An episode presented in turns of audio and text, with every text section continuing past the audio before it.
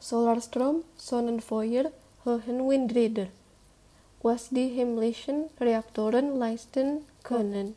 Rund 20 Jahre hat es gedauert, bis die erneuerbaren Energien vom Nebenprodukt zum Rückgrat der deutschen Stromversorgung wurden. Im ersten Halbjahr 2020 stellten sie beim Nettostrom einen neuen Rekord auf.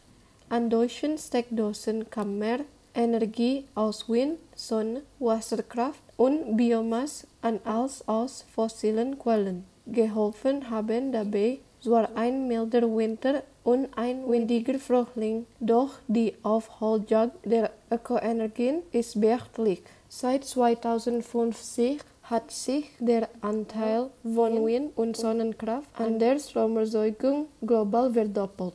Hinter der Vielfalt der klimafreundlichen Energiequellen verbergen sich vor allem zwei grundlegende Prozesse, die Kernspaltung im Inneren der Erde, die den Planeten mit aufheizt, und die Kernfusion im Innern der Sonne, die uns als Sonnenlicht erreicht. Die Strachlung unseres Heimatsterns reicht theoretisch aus, um ein Vielfaches des globalen Energieverbrauchs zu decken. Energieverbrauch zu decken. Höhenwindräder. Besonders ergiebig bläst der Wind mehr als 300 Meter über der Erde, fernab der Reichweite klassischer Rotoren.